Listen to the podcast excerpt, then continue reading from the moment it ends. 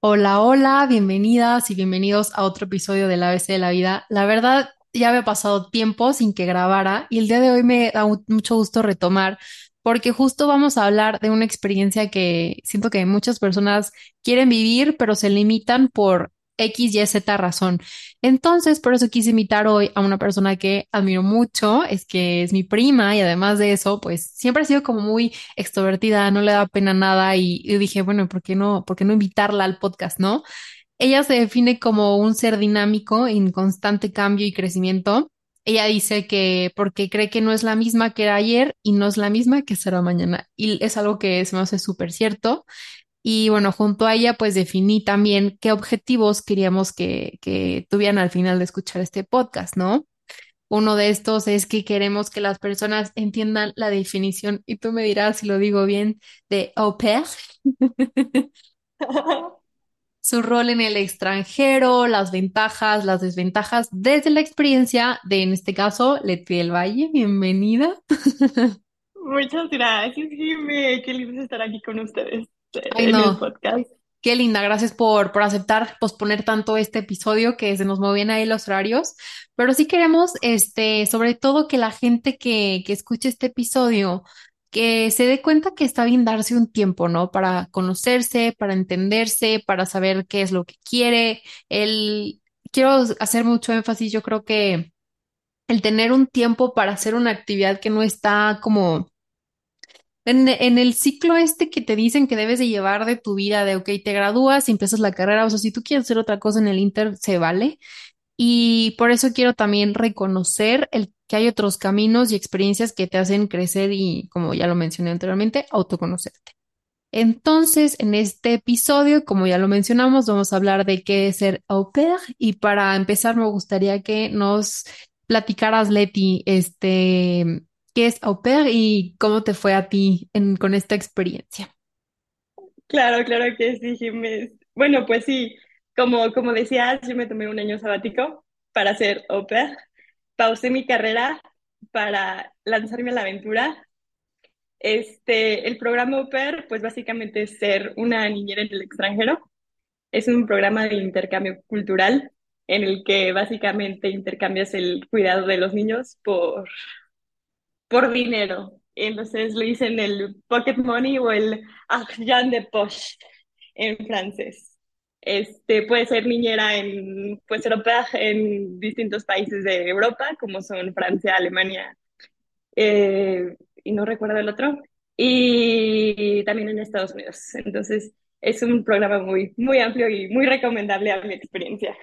Súper, ahorita vamos a platicar un poquito de cómo, cómo es llegar ahí, cómo aplicas, etcétera, etcétera. Pero algo súper interesante que me sonó ahorita y que yo no me acordaba más bien es que tú ya habías empezado tu carrera y de que dijiste, ok, ¿de qué? Necesito un break o cómo estuvo. Pues fíjate que la verdad yo ya tenía como la espinita de ser au pair. Para ser au pair tienes que tener más de 18 años. Y desde que tenía 16 conocí el programa y dije, híjoles, tengo muchas ganas de ser au pair. Empecé la universidad porque escogí que estudiar sin ningún problema, pero llegó la pandemia, me hartaron las clases en línea y, y dije, no, ya no puedo más, voy a cumplir un sueño que traigo en la cabeza. Los tiempos se dieron, se abrieron las visas a tiempo adecuado y me fui, me fui de pair. Este, gracias a Dios tuve el apoyo de mis papás y fue una preparación muy rápida, el proceso de encontrar familia, este, el proceso de hacer la visa, pues todo, todo se dio muy bien.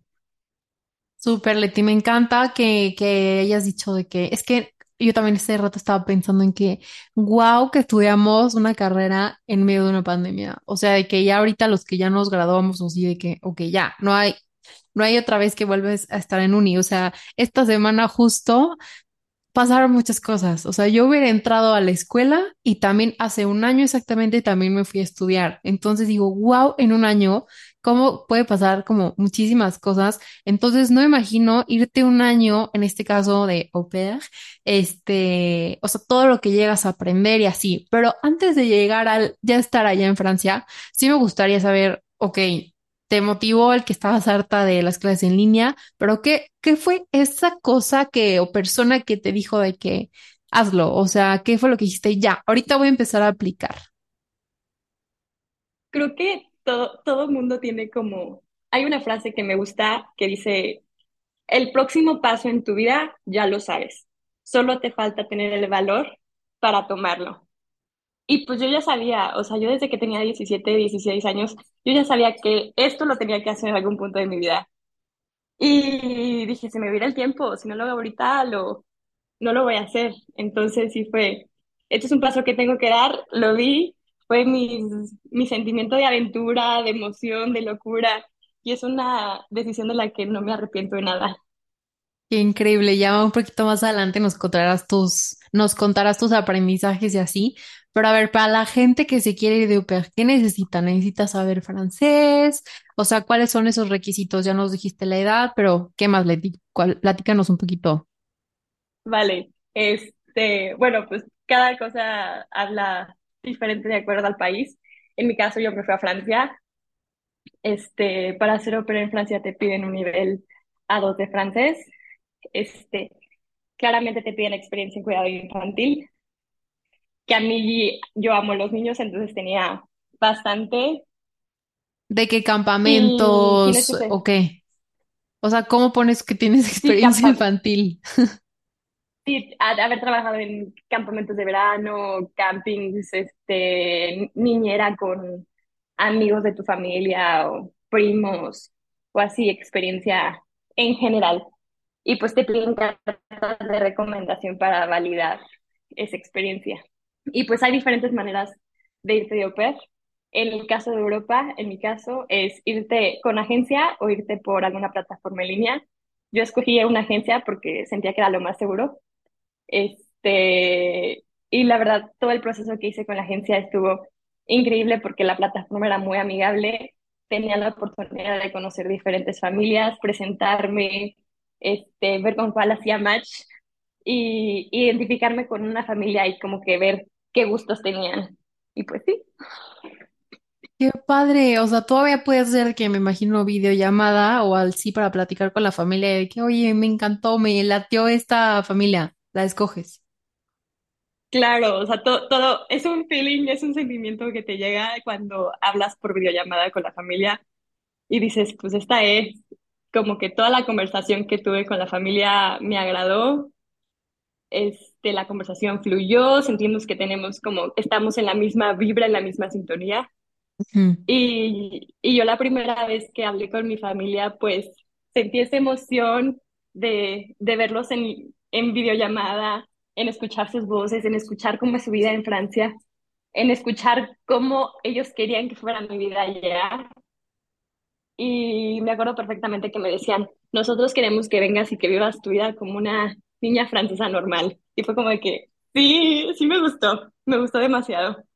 Ay, qué increíble. O sea, es que siento que una de las ventajas, a diferencia de que, por ejemplo, yo me fui a intercambio y pues tenía roomies mexicanas y así, es que literalmente vives la cultura como es. O sea, no hay otra mejor manera de viajar con un local o estar con una familia local porque aprendes todo, todo lo que es estar allá. Entonces, bueno, la parte de los preparativos, Leti, ya juntaste tu documentación, seguías el proceso gracias a una agencia que igual y luego podemos dejar el link en la descripción del podcast para las personas que, que se quieran ir. Este, ya nos platicaste cómo te latió la familia y siento que también eso es súper importante y yo no lo había pensado en, oye, ¿qué esperan de mí? O sea, yo me imagino que te, que les preguntaste, ¿no? O fue un tema que no se tocó porque, tipo, ¿para qué quiere una persona extranjera en su casa? ¿Me explico? Ellos qué te dijeron. Pues sí, o sea, yo sí llegué y pregunté de qué esperan de mí. Este, y pues bueno, primero era la necesidad básica, que era de tener a alguien que cuidara a sus niñas mientras ellos trabajaban.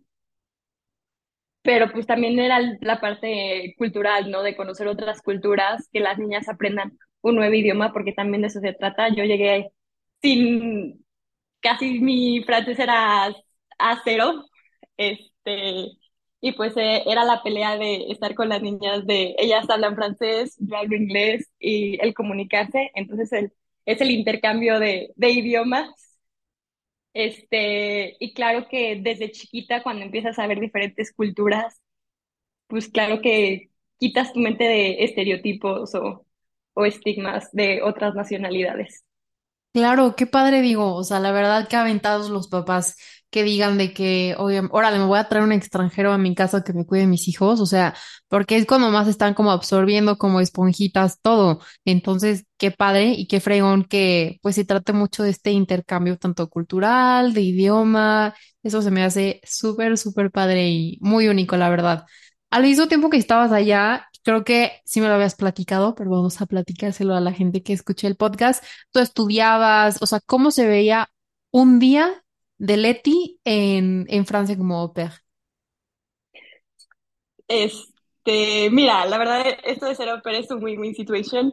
Entonces, como yo recibía dinero, entonces un día normal en mi vida era irme a estudiar francés por las mañanas mientras las niñas estaban en la escuela. Entonces, en mi caso, yo me levantaba a las 8 de la mañana, tomaba mi tren para París, iba a mis clases de francés, este, terminaba mis clases de francés a las 11, no tenía que regresar a, a mi casa hasta las 4, entonces me podía ir con mis amigas de, a descubrir París, nos íbamos a hacer un brunch o nos íbamos a la Torre Eiffel, a un museo, era básicamente descubrir París.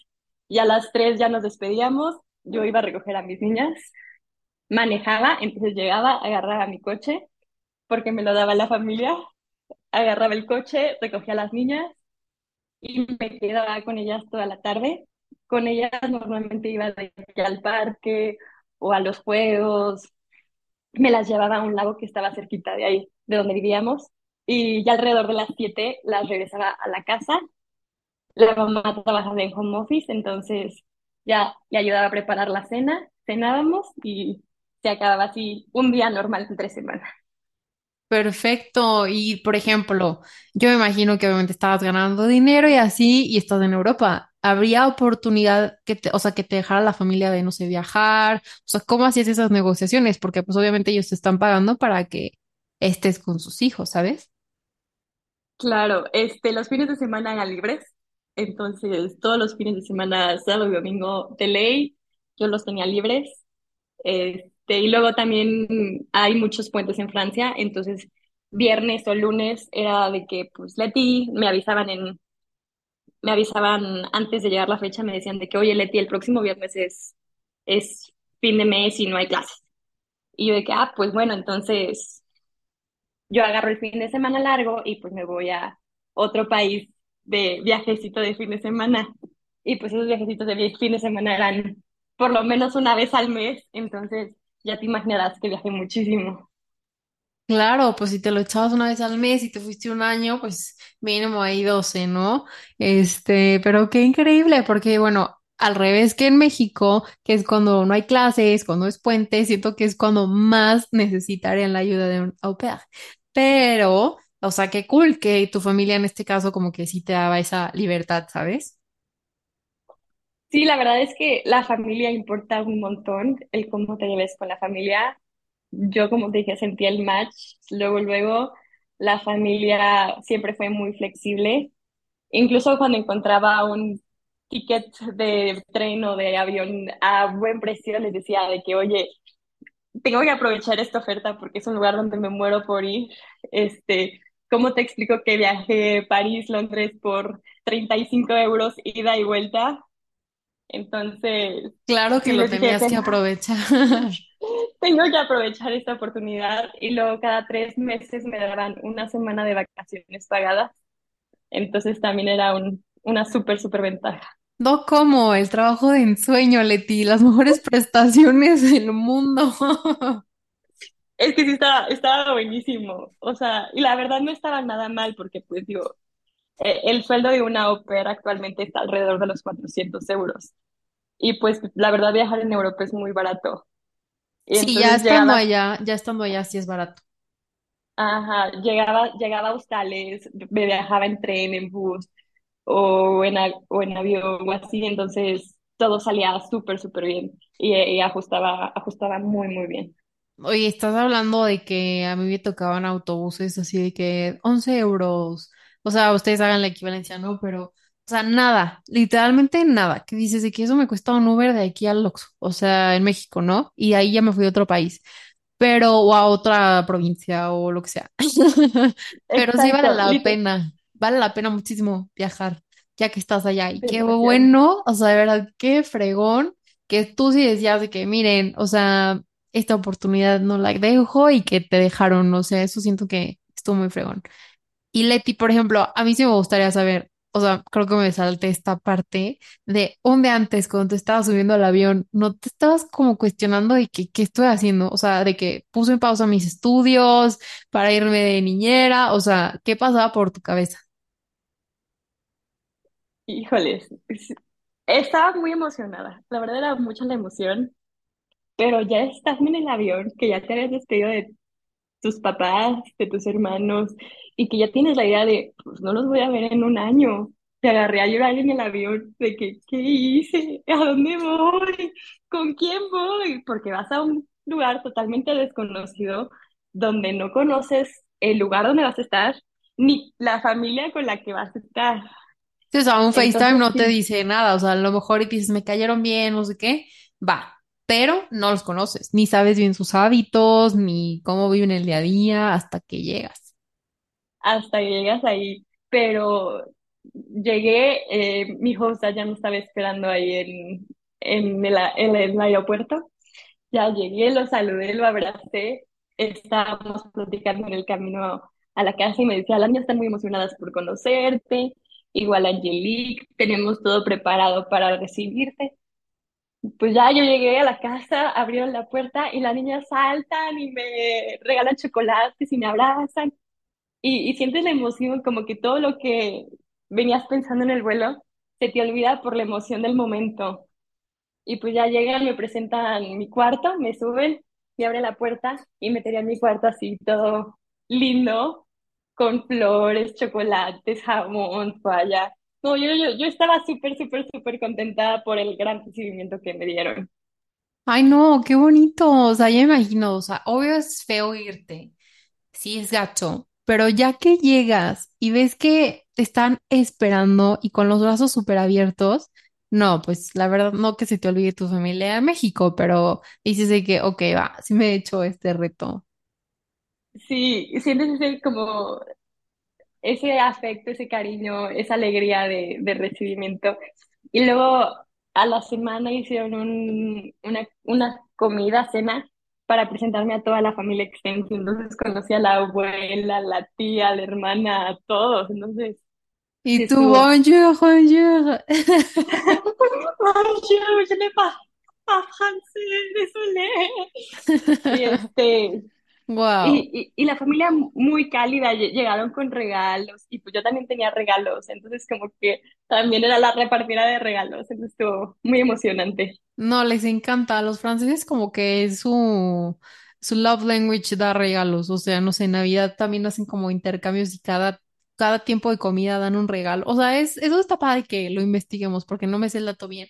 Pero sí sé que les encanta dar cosas y, digo, qué padre que te tocó literalmente vivir la experiencia, como lo habíamos mencionado, local, tal cual.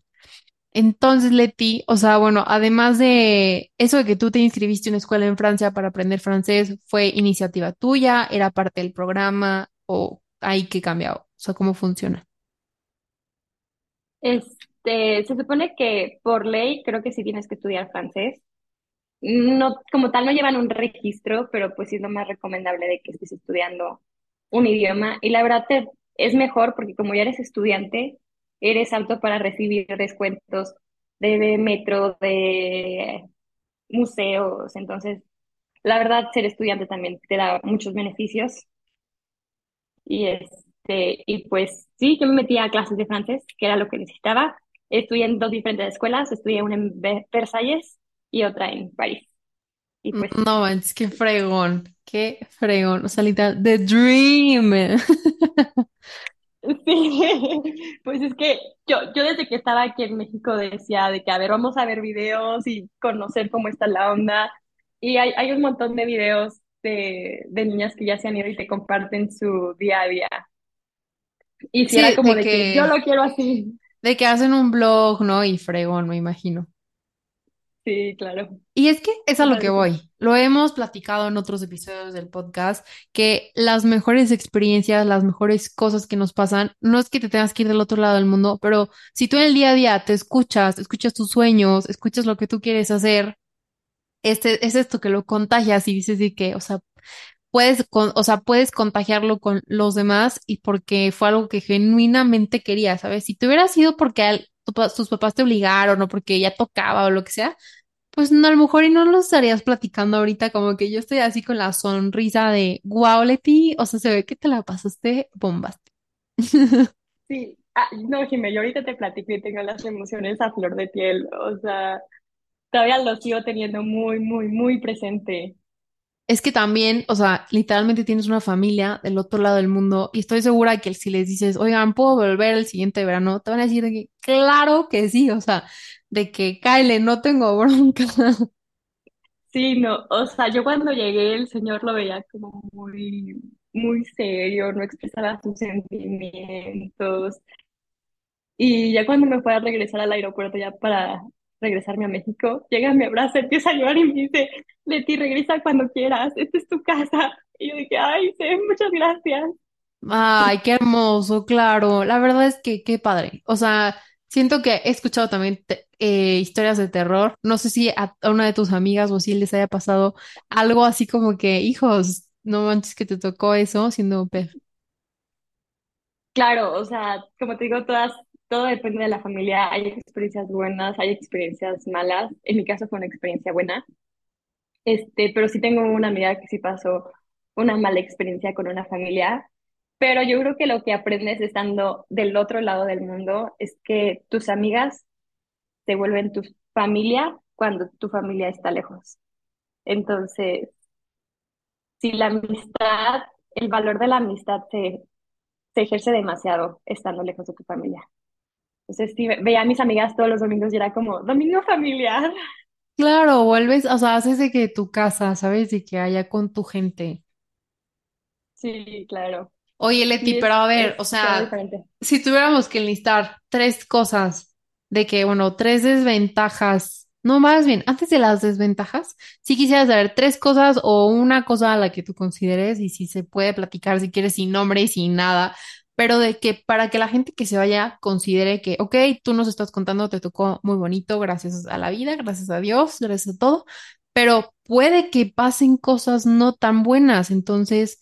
No sé si lo pudieras compartir, siento que estaría bien, digo, solo para saber y para que la gente sepa que no todo es color de rosa con este tipo de experiencias.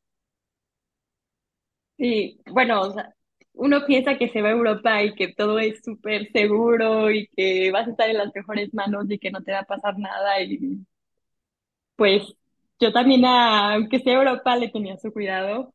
O sea, sí me tocó muchas veces estar a las 3 de la mañana eh, caminando sola en las calles de París y se sentía bien feo porque te encontrabas a gente borracha y a veces era de que no, pues, ¿qué hago?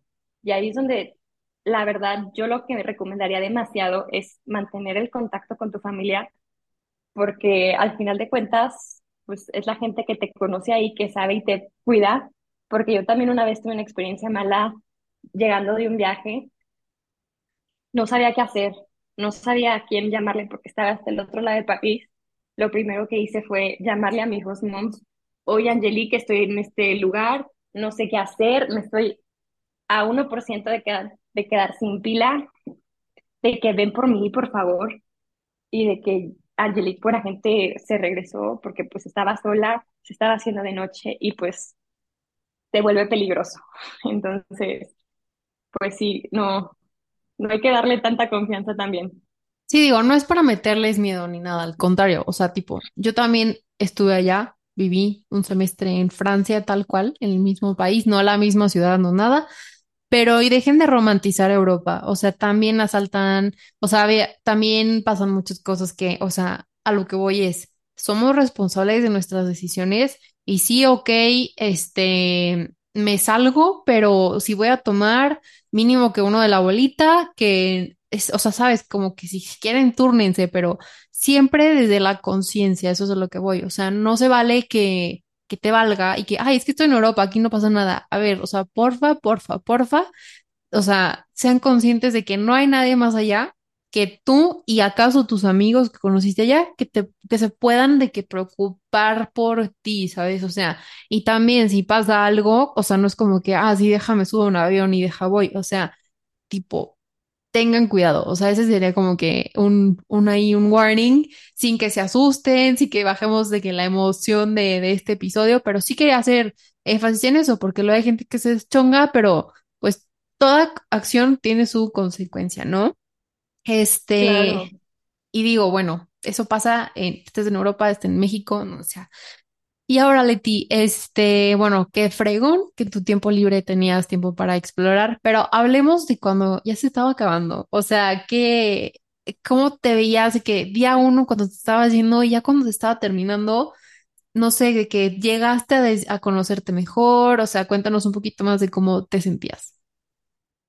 Creo que en el proceso de todo fue un proceso de crecimiento, un proceso de maduración, un proceso de autoconocimiento.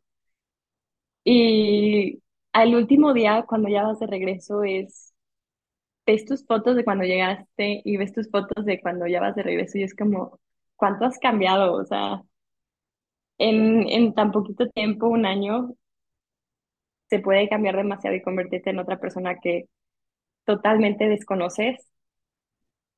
A mí me gusta ver los años en el extranjero como una vida en un año, porque es totalmente diferente. O sea, es una vida en un año, no un año en una vida.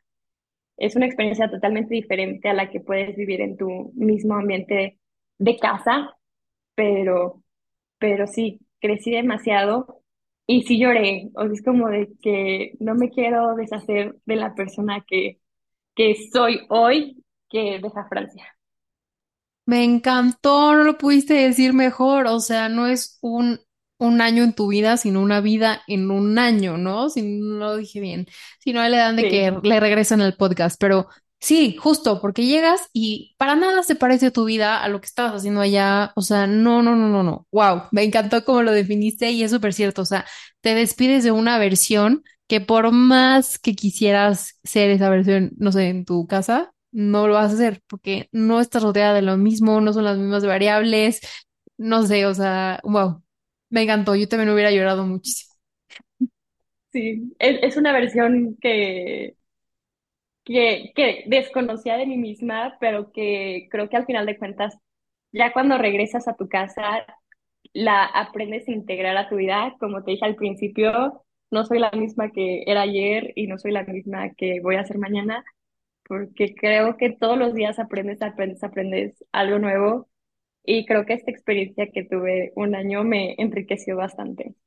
Es que eso sí, o sea, no vas a poder ser la Leti de, de que eras en, en Francia, pero sí vas a haber podido adoptar, vamos a decirlo así, ciertas cualidades, este, no sé, como que nuevas, nuevos skills que adquiriste al estar allá, y eso se me hace algo padrísimo, porque la verdad es que si te vuelves una persona, irte al extranjero en general, independiente a lo que te vayas, yo siento que te haces un poco más independiente, o sea, como que responsable y más tipo cuando vas a a cuidar niños, o sea, tú tienes que ser también como un ejemplo, me imagino.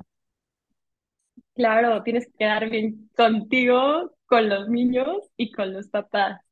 Entonces, si aprendes a, sí, a cuidarte a ti misma, a cuidar a otros y cuidar tu imagen ante los papás, es un, es un crecimiento y una experiencia bastante enriquecedora. Sí, claro. Oye, Leti, bueno, y ahorita que tú has vuelto, este, ¿cómo esta experiencia cambió tu vida, el ya incorporarte a tu carrera? O sea, ¿qué sentiste que fue que, ok, gracias, gracias que me fui, ahora soy esto, esto y esto, y ya no me da miedo esto, esto y esto? O sea, no sé, tú como lo quieras platicar.